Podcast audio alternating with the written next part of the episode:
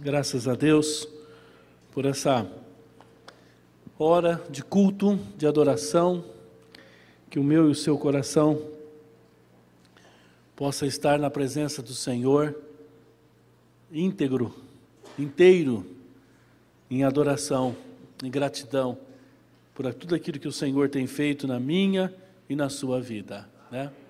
Amém. Graças a Deus. Que coisa boa estarmos aqui.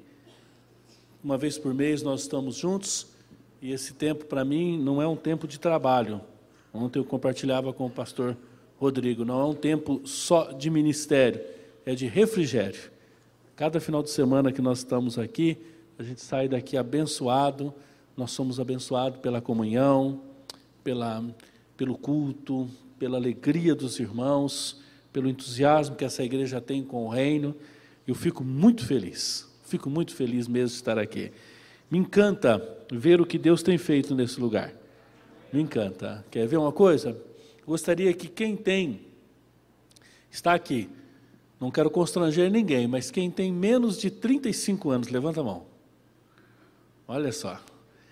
Os mais experientes vão entender o que eu estou dizendo. Hoje nós recebemos uma mensagem do nosso filho, ele está na Flórida, o Vinícius, e ele, na igreja que ele frequenta, terminou o culto da manhã, e é uma igreja muito estruturada, tem uma estrutura magnífica, uma quadra de esporte muito bonita, e quadra essa que muitas cidades não têm, a igreja tem, e aí uma igreja grande, mais de 3 mil membros, e aí eles foram para, para essa quadra, e lá tinha vários é, estandes de, de trabalho com com viagens, passeios, esporte, é, acampamentos, muitas atividades.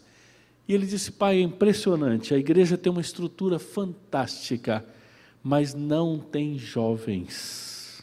Não tem. Há uma tradição muito grande aqui de que depois da infância as pessoas somem da igreja. Aqueles que divorciam, alguns voltam mas não tem pouquíssimas crianças e pouquíssimos jovens. E hoje eu vejo nossa igreja aqui com tantos jovens, né? Trabalho belíssimo que os irmãos têm com os jovens, eu fico encantado. Fico muito feliz mesmo. É promissor ver quantas crianças, né? A gente vai chegando e vendo aquelas crianças e mais criança. Hoje mesmo nós temos uma visita especial aqui do seu Augusto, né? Acho que é a primeira vez que o Augusto está aqui. Depois, quem tiver curiosidade, vai conhecer o Augusto, ali, uma criança recém-nascida que está aqui conosco hoje. Que bênção, irmãos, que, que maravilha. Ah, um dos, dos parceiros nossos nesse livro, João Petrecelli, ele faz um trabalho belíssimo na Nova Zelândia, e ele estava dizendo, a Nova Zelândia ela foi evangelizada há 200 anos. Uma igreja, uma, um país evangelizado por, formado, colonizado por presbiterianos muitos batistas também. Uma igreja, um, um país fantástico, rico, próspero. Mas há 50 anos atrás, 50 anos, a teologia liberal entrou nesse país através de pastores. Teologia, teologia liberal, para quem não sabe, é, são pastores que não creem na Bíblia. É inacreditável. Em 50 anos, eles destruíram as igrejas.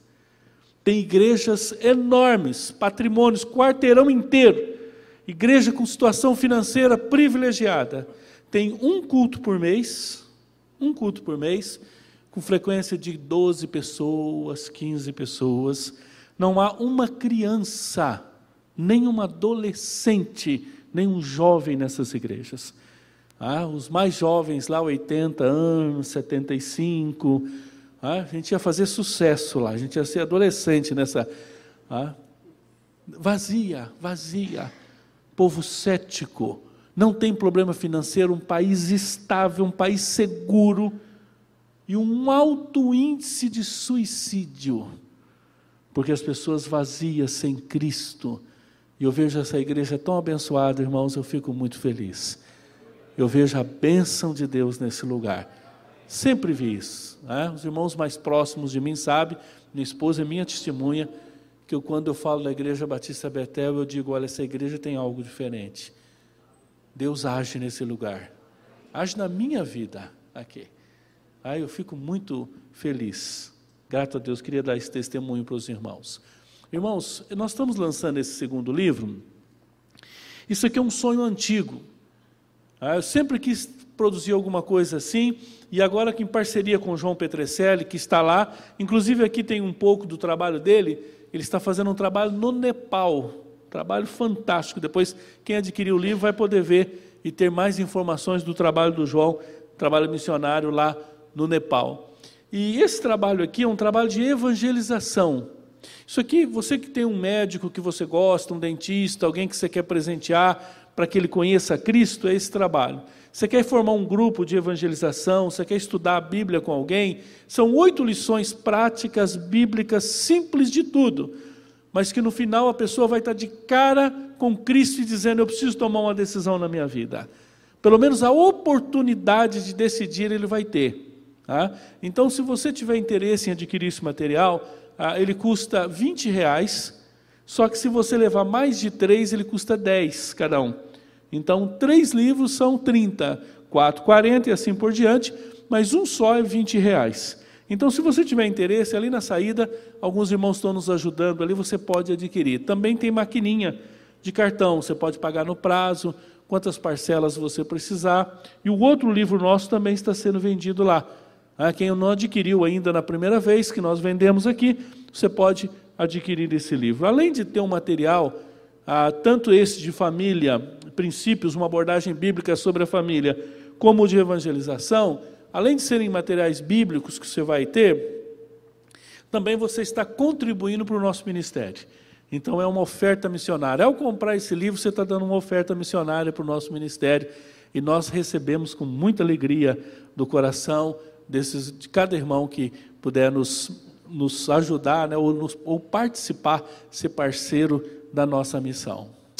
Glória a Deus, graças a Deus. Quero agradecer as orações, o apoio, os irmãos socorristas, né, que socorreram a Vera, e a gente quer agradecer muito. Ela está bem melhor, está aqui com a gente.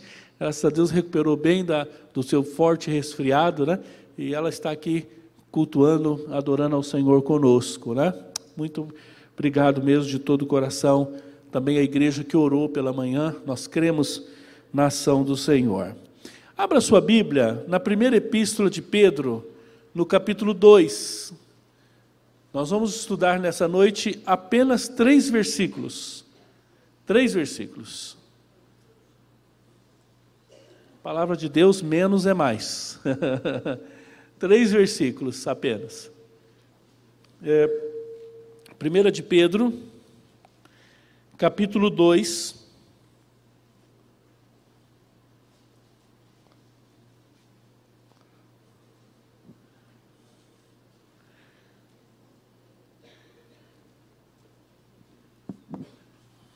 Primeira de Pedro, capítulo 2, se for possível projetar para os irmãos que não têm Bíblia. 1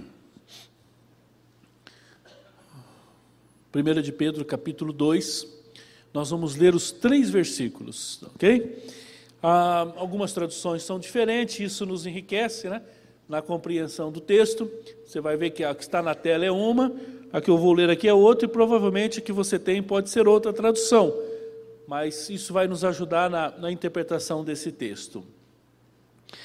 O texto sagrado diz assim: portanto despojando-vos de toda maldade e de todo dolo, hipocrisia, inveja e toda espécie de maledicência.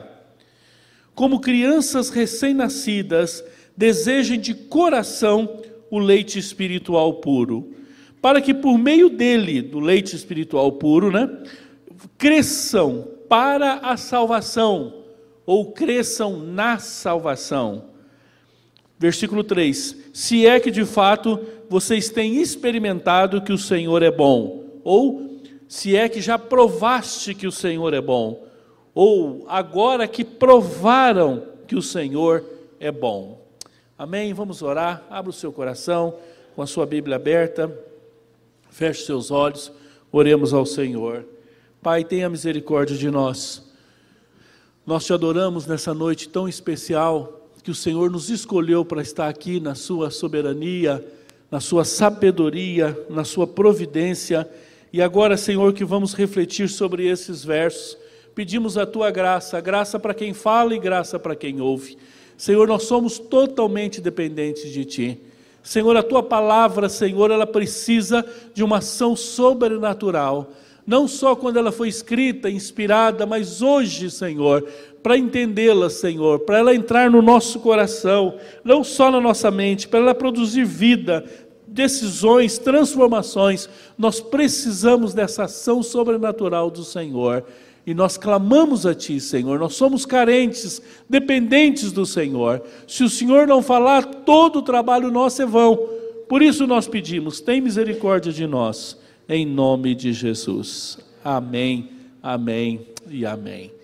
Irmãos, 1 de Pedro é uma carta, é uma epístola escrita para os irmãos do sofrimento. Essa carta, essa epístola, ela é uma carta de consolo, de orientação.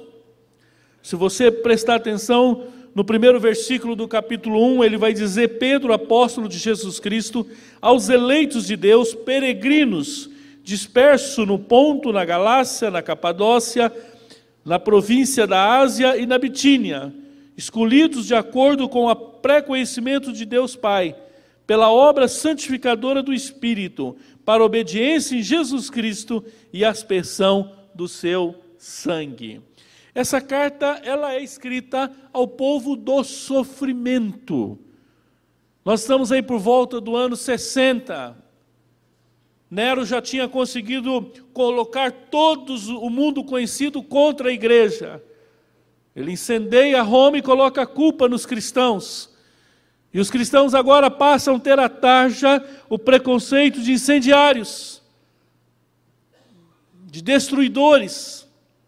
Somado a isso, o imperador era o Quírios, o senhor, na cultura romana, na imposição política e econômica de Roma.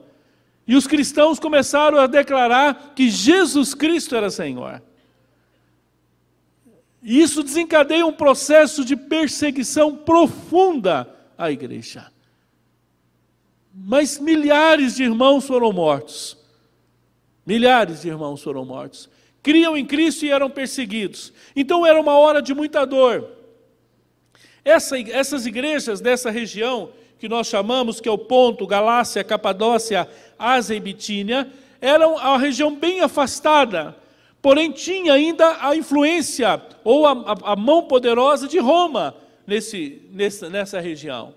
Mas aqui habitavam e moravam pessoas que estavam na igreja nessas cinco províncias, que eram gentios.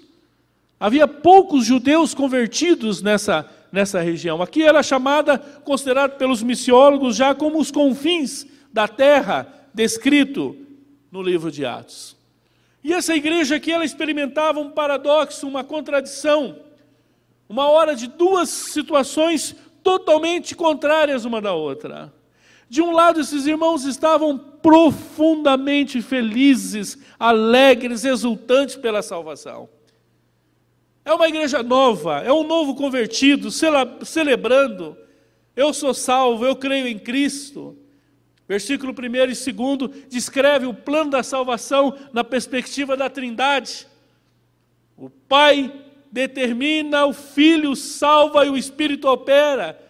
É a mesma trilogia que você vai ver lá em Efésios, no capítulo 1, do verso 3 ao verso 13. Então essa igreja, essa, essas igrejas estão exultantes. Alegria da salvação. Você lembra o dia que você foi salvo? Você lembra o dia que o Senhor te alcançou? Você lembra o dia da sua experiência com Deus?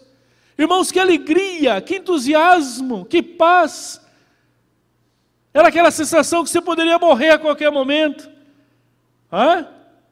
Mas ao mesmo tempo, irmãos, essas pessoas estavam passando por uma perseguição tão grande, mas tão grande, por um sofrimento tão grande, que alguns estavam desistindo da fé para poder ter uma suposta paz imposta pela, pelo sistema romano. Era a alegria da salvação em conhecer ao Senhor e a tristeza do sofrimento. Um paradoxo, né?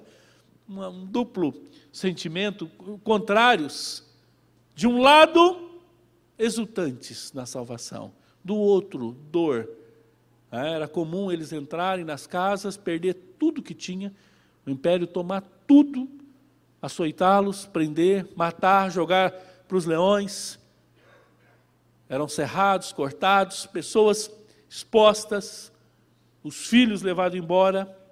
Então essa igreja ela estava nesse momento e Pedro manda essa carta dizendo para eles, olha, capítulo 1, Pedro fala do mistério da salvação, da economia da salvação e diz: "Vocês foram salvos pela palavra". E agora no capítulo 2, então, ele vai dar sequência no assunto que é santificação. E esses três versículos ele vai tratar de dois assuntos: aquilo que você precisa deixar e aquilo que você precisa fazer. Cinco hábitos que você precisa abandonar e um novo hábito que você precisa adquirir. E é sobre ele que nós vamos conversar um pouquinho nessa noite e compartilhar com os irmãos. Irmãos, a partir do verso do capítulo 2, do verso 1, como base o capítulo 1, por isso que a expressão inicial é portanto. Portanto, toda vez que você vê essa expressão portanto, ela tem que te remeter ao texto anterior. O contexto imediato desse versículo está dizendo que, portanto, ou seja, por que foram salvos? A partir da experiência da salvação, uma vez que vocês compreenderam o novo nascimento, uma vez que vocês compreenderam que vocês nasceram de novo, que vocês têm Cristo agora como Senhor da sua vida, uma vez que vocês passaram por essa experiência, aqui há um pressuposto, portanto, nele está embutido, está aqui a ideia de um pressuposto de que essas pessoas já são convertidas. Por isso que se você não for convertido, essa mensagem não serve para você. A primeira mensagem é do capítulo 1, você precisa nascer de novo. Agora, se você já nasceu de novo, é com você que nós estamos falando. E o texto vai dizer assim: Já nasceu de novo, glória a Deus, que alegria. Mas a nossa alegria, irmãos, não é só porque fomos salvos. A nossa alegria não é só porque nós experimentamos o Senhor. O novo nascimento é uma grande alegria. E a gente sabe disso, né? As crianças, quando nascem, é uma festa. Eu estou descobrindo agora que os avós ficam mais contentes até do que os pais. Os pais é um misto de alegria e de preocupação. É? E o estudo, e o trabalho. E os avós é uma alegria só, é uma festa que. Então, uma criança, ela enche uma casa de alegria, né? Ela enche. Agora mesmo a gente estava ali, olhamos nosso visitante que está com o filho ali, o Augusto, a gente olhou para aquela criança, que gostoso, né? Que lindo, que festa que é uma criança. Irmãos, no mundo espiritual é a mesma coisa. Quando você nasce de novo, quando você se converte, é uma alegria ver alguém convertido. É uma alegria ver alguém se rendendo. Só que Pedro vai dizer o seguinte: olha, nascer é muito bom, mas o nascimento, o novo nascimento, não é o fim é o começo. Infelizmente, irmãos, muitos crentes acham que batizou, acabou. Ele batiza, senta nesse banco, só sai daí para ir para casa, só sai de casa para vir para cá, esperando a volta de Jesus. Hã? Na linguagem de Juan Carlos Ortiz, é como uma, uma, uma maternidade, que as crianças vêm, abre a boca, o pastor pega a mamadeira, vai sustentando cada um, Aí quando termina esse aqui, o outro já está chorando lá, ele tem que voltar para cá de novo. Ah, tem que trocar fralda, tem que cuidar, eterna, eternamente infantil. Irmãos, o que você está dizendo é que é muito bom que você nasceu de novo, mas você precisa crescer. Você precisa amadurecer. É muito gostoso você chegar numa casa que tem um nenenzinho novo, não é? Não é maravilhoso? A gente assusta aqui, porque você vem um tempo, tem uma criança no colo, daqui a pouco está andando. Daqui a pouco diz, olha, vai casar tal dia, né? Já cresceu, né? As crianças crescem tão rápido, né? Mas espiritualmente, irmãos, você tem crescido? Você já nasceu de novo? Glória a Deus, mas e o crescimento? Como é que tem sido a sua vida espiritual? Paulo, Pedro vai nos apresentar aqui um caminho de crescimento. E ele vai dizer: olha, o nasceu de novo, glória a Deus. Capítulo 1, nasceu de novo, glória a Deus. Mas nascimento não é o fim, nascimento é o começo. Porém, há vários fatores que impedem o seu crescimento. E se você não está crescendo, alguma coisa está errada. As crianças são ansiosas por crescer. Há uma prática que nós fazíamos em casa, que eu sugiro que os pais façam também. É muito legal, você vai num canto da casa, a criança encosta na parede, você coloca uma régua em cima e pega um lápis e risca e coloca a data. Aí passa um tempinho, a criança volta lá, mais um pouquinho, ele vai acompanhando o crescimento. Tá? Há uma ansiedade, há um desejo profundo de crescer. E nós também queremos que os filhos cresçam em todas as áreas, não só fisicamente, mas irmãos espiritualmente. Você tem crescido? Desde que você nasceu de novo, você tem experimentado o crescimento? Pedro havia já ensinado duas consequências daqueles que nasceram de novo. No capítulo 1, do verso 13 ao 25, uma vida santa. Do 22 ao 25, amarem fraternalmente, relacionamento com a igreja, aquilo que o pastor Rodrigo falou, a Deus e ao povo. Agora, a terceira, ele vai dizer que nós precisamos crescer espiritualmente. A quarta, ele vai dizer que alguém nascido de novo e que cresce vai ser uma bênção na igreja. Se você ler a partir do verso 4 em diante, se nós fôssemos continuar a exposição desse texto numa outra oportunidade, nós iríamos ver que a verdadeira expressão de crescimento espiritual de um crente é a vida da igreja, é servir na igreja. Quanto mais maduro um crente passa a ser, mais ele tem disposição de servir a igreja, o reino de Deus, fazer alguma coisa na igreja, desenvolver o seu ministério. Então aqui o nosso texto, ele é específico, nós vamos tratar somente do verso 1, 2 e 3. Vamos lá. Primeira expressão, portanto, nós já explicamos, é remissiva, ele te remete ao capítulo 1.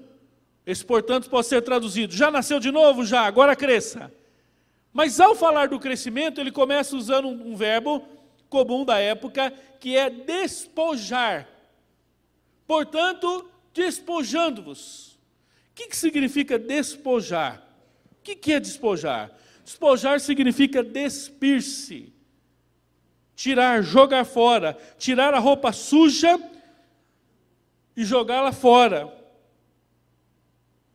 Figuramente, a ideia de se livrar-se de algo desnecessário, algo que não tem mais utilidade, que faz mal. E aí ele vai enumerar, ele vai elencar cinco pecados ou cinco práticas de alguém que é do mundo. Alguém que veio do mundo. Alguém que já nasceu de novo, mas ainda traz resquício do mundo. E ele vai usar essa expressão, ele vai falar: livre-se, pois, joga fora. Aqui, para a gente entender, são figuras de uma roupa. Então, nós vamos entender assim: a partir de agora, ele vai falar de cinco roupas que não deveria te servir mais, mas você está usando. E o mundo da moda e as irmãs sabem disso. Ah, é patético uma roupa que não serve mais, você fica forçando para usar. De vez em quando, não sei na tua casa, mas na minha, de vez em quando, tem uma sessão dessa. Joga fora, dá ou guarda, você, esperando você emagrecer. Guarda para emagrecer. Joga fora, faz isso uma vez, faz duas, na segunda, um dia que você viaja, joga tudo fora, quando você chega, você não vai achar mais. Ah? Não é assim? Todos nós temos algumas roupas que nós queremos guardar. Não, não, não, não joga essa fora. Essa, ah, se eu emagrecer mais dois quilinhos vai dar certo. Ah? E você guarda.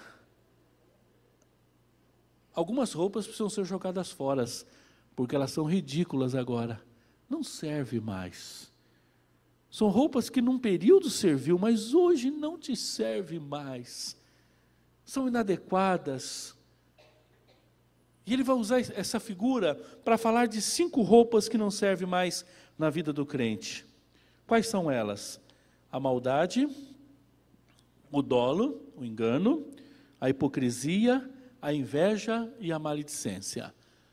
Você está usando essas roupas ainda, mas elas não servem mais. São roupas inadequadas. Somos nós, pela graça de Deus, que precisamos despojar, livrar. Irmão, isso aqui é uma ação, é uma responsabilidade humana. Isso aqui não é algo que você vai dizer assim, poxa, eu tenho um problema nessa área, eu vou ficar esperando aqui, o dia que Deus me libertar, eu mudo. Não. Isso aqui você tem que tomar uma decisão. Você tem que pegar essa roupa, tirar do seu guarda-roupa e jogar fora. Isso aqui não me serve mais. Não vou usar. Essa atitude de despojar é uma ação que acontece naqueles que foram regenerados. Você nasceu de novo. Joga essas coisas fora, com indignação. Nunca mais coloque essas roupas. Desapega dessas roupas. São roupas que você usava, mas hoje você não usa mais. E sabe qual a melhor maneira de você jogar essa roupa fora? Eu fico imaginando se nós parássemos no versículo primeiro, seria injusto. Se Pedro parasse aqui, ele seria extremamente injusto. Ele diria para você: olha, você fala mal dos outros, você tem maldade no coração, você tem um espírito de engano, você gosta de enganar as pessoas, você é maledicente, você é invejoso, você não pode ser. Mas se ele parasse aí, eu dizia: mas como? Irmãos, esse texto é riquíssimo, que ele diz que a melhor maneira dessas roupas não servirem mais é você crescer espiritualmente. Sabe aquela criança que a tia deu uma roupa feia que ela não gosta, mas tem que usar? E aí aquela criança fica olhando para aquela roupa e fala assim: Ah, mãe, eu não vou botar mais essa roupa. Não, tua tia te deu, se você jogar fora vai dar problema. Aí a criança olha para aquela roupa e fala assim: Ô oh, Senhor, que eu cresça logo, porque a hora que eu crescer, daí não vai ter como usar mesmo, né? Eu vou jogar fora. Irmãos, a melhor maneira de uma roupa não servir mais é você crescer. Aliás, esse é o primeiro sintoma que uma criança está crescendo. Você começa a olhar, a, a calça está lá nas canelas, né? Aí eu, meu Deus, comprei esses dias. ah? Pedro está dizendo o seguinte: olha, você está usando essas roupas ainda porque você não está crescendo. À medida que você começar a crescer em Deus, você vai olhar para essa roupa com desprezo. Você vai dizer: Eu não preciso mais dessa roupa. Eram roupas que ficavam bem. Você ia fazer um negócio, você tinha um espírito de engano, você enganava a pessoa, você levava vantagem. Você vendia um carro, vendia uma casa, vendia uma bicicleta, seja lá o que for para a pessoa, você enganava, você passava ele para trás, você saía, contava na roda para os outros como vantagem. Aquilo era uma roupa maravilhosa, você tinha orgulho dela. As pessoas te elogiavam, te fulano é esperto, olha como que ele é bom de negócio. Mas agora você é convertido, você nasceu de novo, você está crescendo. É uma roupa que não te serve mais. É uma roupa que foi usada quando o seu caminho era o inferno. Agora, pela graça de Deus, houve uma conversão. Você está voltando, você está caminhando para Jerusalém, para a glória, para o reino de Deus. É uma roupa que se usa lá, mas não aqui. São roupas que não te servem mais. E quando alguém do mundo usa, fica normal, mas quando você usa, fica patético. E as pessoas até estranham. Fala, mas fulano não é crente, está fazendo isso? Mas se ele não fosse, outros fizessem, não, o outro passa, mas crente não. Por quê? Porque não te serve, não te cabe. Pedro está dizendo: joga fora essas roupas, joga fora. Pedro listou alguns pecados que nos impede, que tem contribuído para a divisão da nossa vida. Péssimo testemunho entre os ímpios. Atentemos, irmãos, que ele vai usar uma expressão livrando de, de toda. Não é guardar um, uma, não. Ah, você tem plano de voltar para o mundo? Você tem plano de voltar para o inferno? Você tem um projeto? Você tá, o teu projeto aí tem na sua agenda que daqui a pouco você vai dar uma avaliada e você vai voltar para o mundo, voltar um pouquinho depois. Você tem essa ideia? Não. Hã? É como se alguém fosse para um país lá que fizesse 40 graus abaixo de zero, você comprasse aqueles casacos para usar lá e você viesse para cá. O Moarama hoje fez 7 graus, 6, nós quase morremos de frio aqui já, né? São roupas que você nunca vai usar mais. A melhor coisa que você faz é dar essas roupas. Você não vai usar mais. Você vai usar o engano? Você vai lançar mão da maldade? Não, nós queremos, nós queremos crescer. Então Pedro está dizendo a melhor maneira é você crescer. Vamos falar rapidamente sobre esses vícios, sobre esses pecados, sobre esses hábitos. A maldade, aqui no original a ideia de uma depravação, de um vício, é o prazer que você tem, que você sente de tratar o outro com respeito, com crueldade. Não é alguma coisa que você faz na ira, na explosão, mas você planeja o sofrimento do outro. Você tem prazer em prejudicar outra pessoa, em ferir, em pisar, em magoar. E não tem culpa depois. Você é um psicopata espiritual. Você machuca, fere e não muda nada. Aquilo você não tem arrependimento. Você é uma pessoa do mundo que não tem Jesus. É a maldade. Segundo é o dolo. É um espírito de engano. Aqui a ideia é da bajulação para enganar, é da falsidade, do fingimento. Fala de traição, algo incompatível com a pessoa regenerada. O espírito de engano, irmãos, o dolo assume a aparência de verdade para que o outro seja enganado. Ela é irmã da hipocrisia que vem logo a seguir. Pelo dolo, a pessoa é lesada, e pela hipocrisia, o outro é enganado. Terceira hipocrisia, fingimento, exibição, atitude superficial. Você quer ser uma coisa que você não é, você quer aparentar aquilo que você não é. E nós vivemos uma sociedade de aparência. Eu moro numa cidade chamada Arapongas, ao lado tem Apucarana. Apucarana é a cidade que tem maior, as maiores fábricas de produtos falsificados. Bonés, roupas. Eu estava conversando esses tempos com alguém, ele disse, olha, um time de futebol americano lança um boné numa noite, num jogo de basquete. Está terminando o jogo, alguém já está lá tirando foto daquele boné, mandando para cá, já tem boné sendo fabricado e saindo para vender. E a pessoa sabe que um original custa 100, o falsificado custa 10, mas ele quer ser enganado, ele quer ter um engano ali. Uma camiseta custa 300 reais, a mesma marca, tudo igualzinho, ele paga 20 porque é falso, mas ele usa. Ele quer ser enganado, ele quer passar uma ideia do que ele não é. Ele quer que alguém olhe para ele e diga: esse tem padrão Nike, esse tem padrão Adidas. Ele passa uma imagem daquilo que ele não é. Isso é hipocrisia. Isso no mundo natural. No mundo espiritual também, irmãos. Há crentes que têm aparência daquilo que não é. Ele é hipócrita. Os filhos percebem a hipocrisia.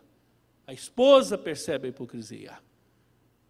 Ah, nós adotamos uma, uma prática, mas eu, quando a gente está conversando com um casal, às vezes o homem começa a começar a contar um pouco mais de vantagem da sua casa, a gente tira os olhos do homem e olha para a esposa.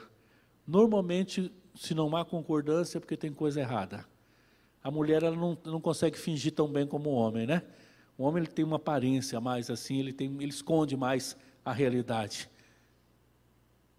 Nós não podemos ter aquilo, aparentar aquilo que nós não somos. Vocês lembram daquele filme evangélico que tinha, que o sujeito estava dentro da igreja, mas não tinha uma realidade? Que na hora da oferta ele trazia envelope vazio e depositava aqui, só para todo mundo ficar impressionado que ele estava trazendo oferta? É isso. Começando, meu Deus, está querendo enganar quem? Que propósito é esse de enganar quem? Deus. Além de, de pecador, ele é ridículo. Você vai enganar Deus como? Enganar as pessoas, que, que ganho tenho eu de enganar o outro? Isso é hipocrisia, irmãos. Inveja. No original, é um ciúme maldoso que se entristece com o sucesso ou a conquista do outro. A inveja, irmãos, ela é uma insubmissão ou uma rebelião contra a soberania de Deus. Vou explicar isso. A inveja é mais ou menos assim. Quando nós cremos no Evangelho, quando nós entendemos o Evangelho de nosso Senhor Jesus, nós sabemos que a torneira da providência quem abre é Deus. Deus que controla a torneira da providência. Então, quando você não submete à soberania de Deus, e você vê que o outro tem aquilo que você não tem, você começa a desejar não o que ele tem, mas o dele. Isso é inveja. Não é só que você quer um parecido, você quer o dele. Porque na sua economia, o justo aquilo não era estar com ele, é estar com você. Isso é inveja. Eu quero parar aqui sobre inveja. Se alguém tiver um interesse de conhecer um pouco mais, no YouTube tem uma palestra do Leandro Carnal, que é, por acaso é um ateu, mas é um historiador muito bom, um homem muito competente naquilo que ele faz, na sua capacidade acadêmica. E quando ele descreve os sete pecados capitais, quando ele vai falar de inveja, ele fala como ninguém. Aliás, ele descreve, faz um diagnóstico da igreja evangélica brasileira como poucos, poucos teólogos. Irmãos, a inveja é uma reação à soberania de Deus, é uma ingratidão aquilo que Deus tem nos dado. Eu quero dizer uma coisa para você, meu irmão, você que sofre de inveja, todos nós somos tentados nesse pecado. É um pecado que a gente não confessa. Eu não me lembro de uma reunião, alguém levantar a mão e dizer, irmãos, olhe por mim, porque eu estou com um pecado de inveja terrível, eu estou precisando ser liberto. Inclusive, inclusive nesse momento, estou com inveja do seu sapato aí, se eu pudesse, eu tomava seu sapato aí. É, um, é um pecado que você esconde. Se você perguntar, você conhece o invejoso? Todo mundo conhece. Mas se você perguntar, o invejoso que está aqui, fica em pé para a gente orar por ele. Não vai ficar um. É muito difícil a gente tratar desse pecado. Pecado terrível, que os outros percebem, a gente não. Nosso coração é enganoso, irmãos. É enganoso. Você acha que é só porque você quer justiça, mas não é. É inveja. Ele vem travestido de injustiça. Você diz, mas isso não é justo. E Deus está olhando para o seu coração e está dizendo, mas isso é inveja. Eu quero dizer uma coisa para você: essa roupa não te serve mais. Porque na visão nova do reino, quem cuida de você é Deus. O que você tem e o que você precisa, quem vai dar é o Senhor. Você não precisa se comparar com ninguém para achar se você é bem sucedido ou não.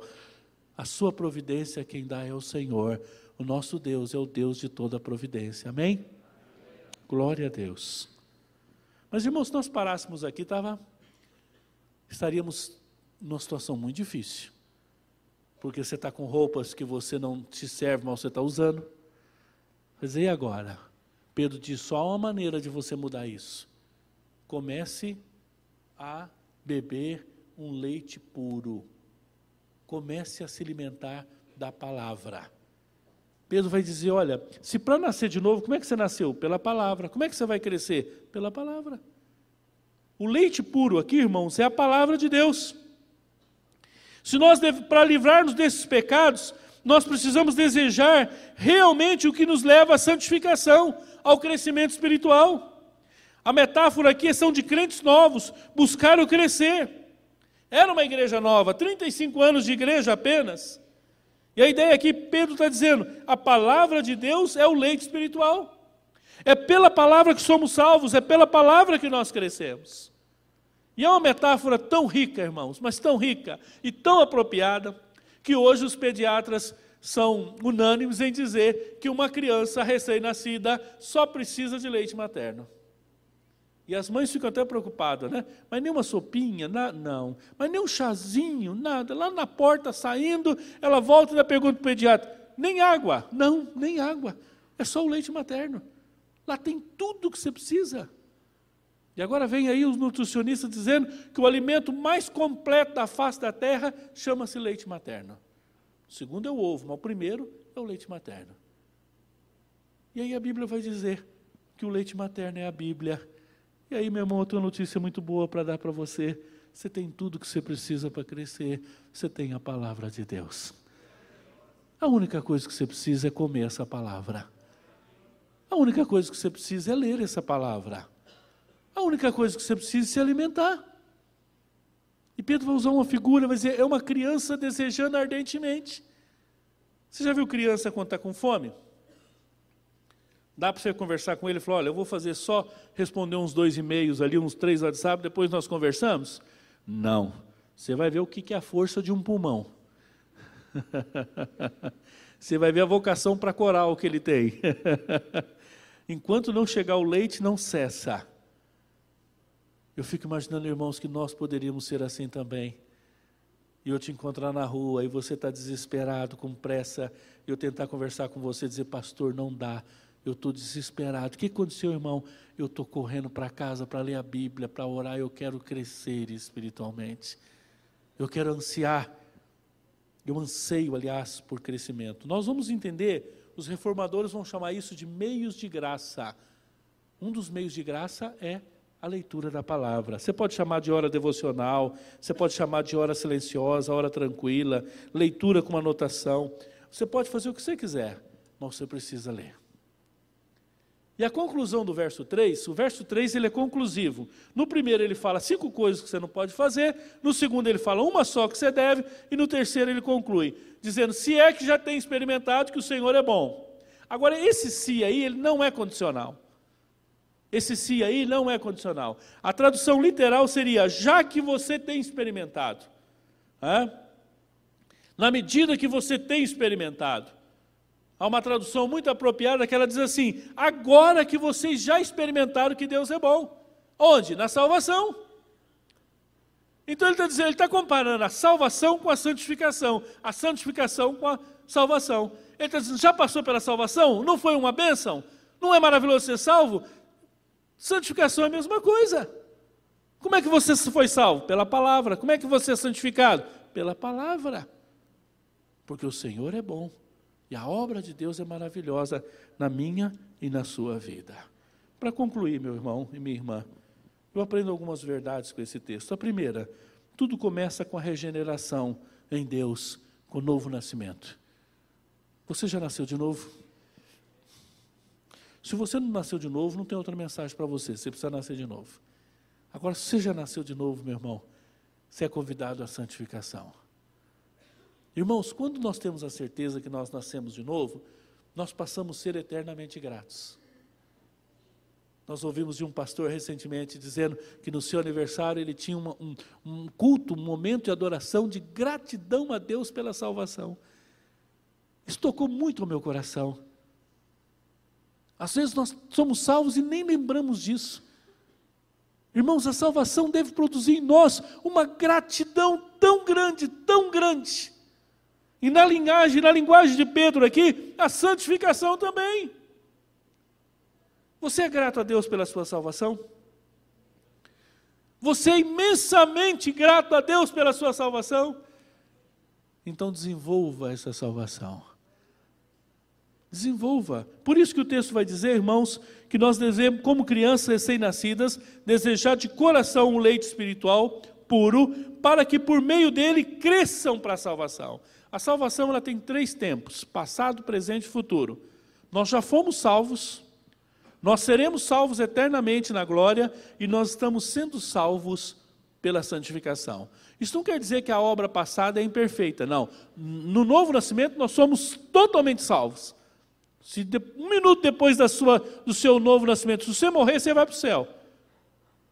Mas a salvação você está desenvolvendo, e a Bíblia, desenvolver a salvação, a Bíblia chama de santificação. Como que você faz isso? Por meio da palavra. Segunda questão que esse texto me ensina, e esse texto me faz uma pergunta que eu quero devolver para vocês. Você tem crescido espiritualmente?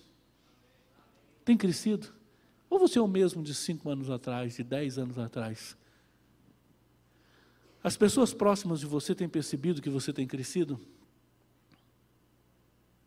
E esses dias eu fiquei tão contente.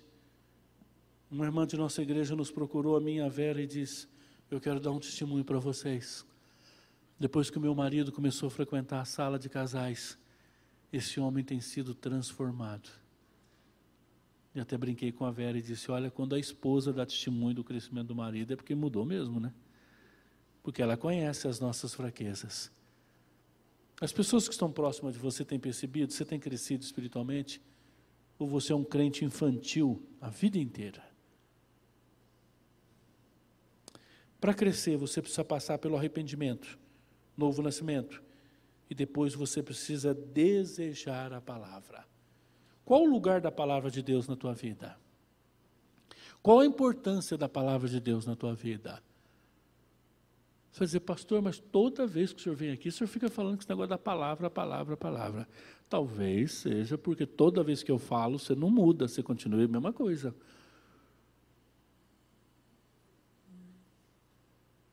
Por que será que Deus está falando tanto isso com a gente? Será que não há uma negligência na nossa prática diária?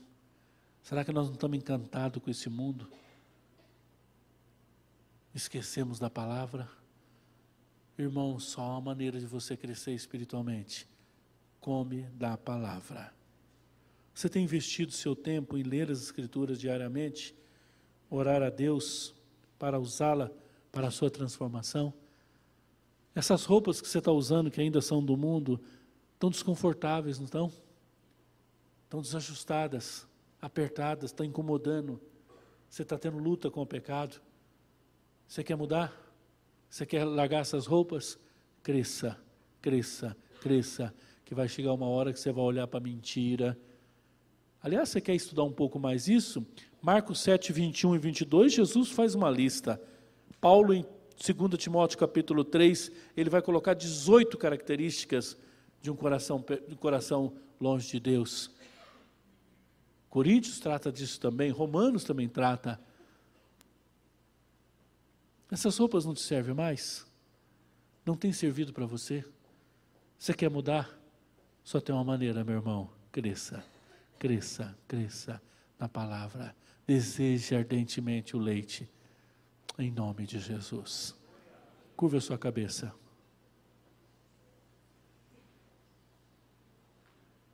Eu quero que você analise a sua vida diante de Deus nesses minutos que nós temos.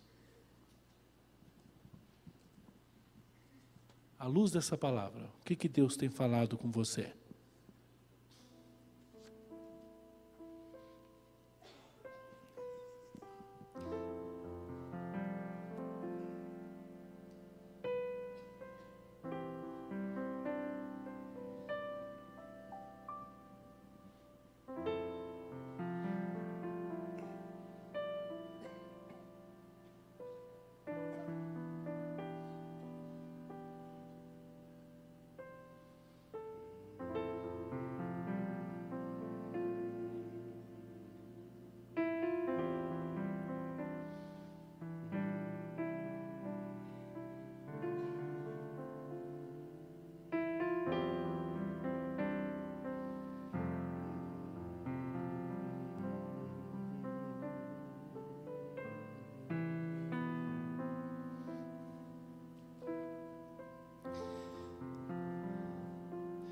Vamos nos colocar em pé, irmãos.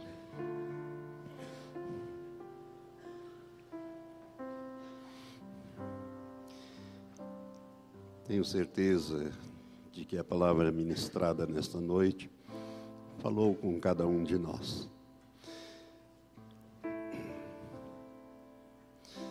A parte do pastor, do líder, é ensinar a palavra de Deus é estudá-la com mais profundidade, escavar, procurar os tesouros que estão ocultos na palavra, ir com diligência, depois ministrar, passar isto para o rebanho, alimentá-lo. A tua parte é se alimentar desta palavra e colocá-la em prática na sua vida. E a parte de Deus é operar essas transformações. Um planta, outro e outro dá o crescimento. Mas o importante é Deus que dá o crescimento. Então a palavra ela não pode voltar vazia, ela tem que fazer aquilo que Deus gostaria que fizesse na sua vida. Irmãos, Efésios 5 diz que o apóstolo Paulo, usado pelo Espírito Santo, ele diz que o Senhor Jesus está lavando a igreja pela palavra. Ele usa a sua palavra para lavá-lo, para limpá-lo, porque ele vem buscar uma igreja sem máculas, sem rugas, sem coisas semelhantes a mácula, ruga, mas uma igreja santa e irrepreensível aos olhos dele. Uma igreja já limpa. Por isso a pergunta é: como estão as tuas vestes? As vestes que o Senhor te entregou no dia que você nasceu de novo. Você está usando, elas estão limpas, elas ou você as tem contaminado. Você está usando ainda as roupas antigas, tem misturado as coisas. A igreja que o Senhor levará é uma igreja santa, irrepreensível, lavada, purificada e que esteja preparada aos olhos dele. Então medita nesta neste ensino que foi passado para você. Leia novamente essa semana esse texto da primeira epístola de Pedro, capítulo 2. Traga à memória aquilo que te foi ensinado esta noite. Faz isso na segunda-feira, na terça-feira. E na medida que o Espírito Santo for falando conosco, eu sei que ele falou, ele fala conosco. Na medida em que você vai ouvindo a palavra de Deus, ela vai trazendo à tona através da luz, ela ela expõe as manchas, ela expõe as rugas, ela expõe aquelas coisas que precisam ser mudadas na nossa vida. E é nós que temos que mudar. O Espírito Santo vai fazer esta obra na medida em que você deixar Ele fazer. O pastor Paulo tem ministrado muito sobre o fruto do Espírito Santo. Fruto do Espírito Santo é esse processo de limpeza de dentro para fora né, para que você possa produzir o fruto do Espírito, deixar que o Espírito Santo produza em você o seu fruto. Aquele que mentia, diz a Bíblia, não minta mais. A mentira, Jesus disse que quem mente é filho do diabo. Se você olhar na, no mundo aí fora, principalmente na política, às vezes a polícia vai lá, filma, pega em flagrante. Não, eu não fiz isso. O cristão não pode ter esta atitude. Se você não é capaz, se você sabe que você pode ser confrontado, então não faça o pecado, senão você depois vai fraquejar e vai mentir. Isto é dar lugar ao diabo na sua vida. Isto é mancha que é colocado nas tuas vestes. Que Deus possa te abençoar nessa semana. Jesus está tão próximo de retornar e a palavra, não sei se você tem notado, a palavra que sai desse público tem sido uma palavra nesse sentido. Isso não é uma combinação entre nós, pastores. é algo do Espírito de Deus que vê a necessidade do rebanho. Por isso, irmão, leve a sério o que você ouviu. Eu, há muitos anos, sempre que eu ia numa igreja ministrar escatologia, às vezes ficava lá quarta, quinta, sexta, sábado, domingo. Eu sempre comecei com um versículo do livro do profeta Isaías, Deus dizendo: Mas eis para quem olharei para o pobre e contrito de espírito, ou seja, para a pessoa quebrantada no seu espírito, pobre não é problema de financeiro, quebrantada no seu espírito, que treme da minha palavra, que treme diante da minha palavra, porque Deus vai nos julgar pela sua palavra. E por ela você vai ser justificado ou condenado. Então, irmão, irmã, leve a sério o que você tem ouvido neste lugar, que tem servido a tanta gente. Eu recebo e-mails, eu recebo telefonemas, pessoas lá de outros países, às vezes ligam.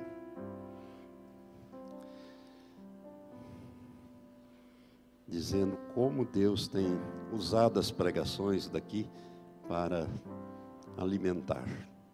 E você que está bebendo na fonte, não pode negligenciar. Tem que ser mais zeloso daquilo que Deus tem te dado. A quem muito é dado, muito lhe será exigido. É assim que a palavra de Deus diz. Senhor Deus, leva-nos em paz, nos dê, Senhor, uma semana de crescimento espiritual.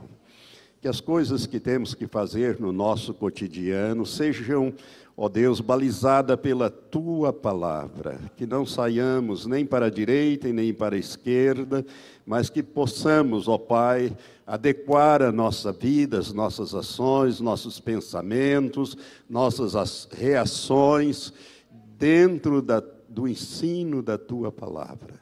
Faz-nos crescer, Espírito Santo, de tal sorte que possamos abandonar completamente essas práticas antigas na nossa vida e vestir-nos das práticas novas da tua palavra, da roupa nova que o Senhor nos tem dado, uma roupa de linho puro, resplandecente, brilhante. É estas vestes, Senhor, que nós temos que cada vez mais fazer a nossa parte, mantê-las limpas para aquele glorioso dia quando Jesus retornar.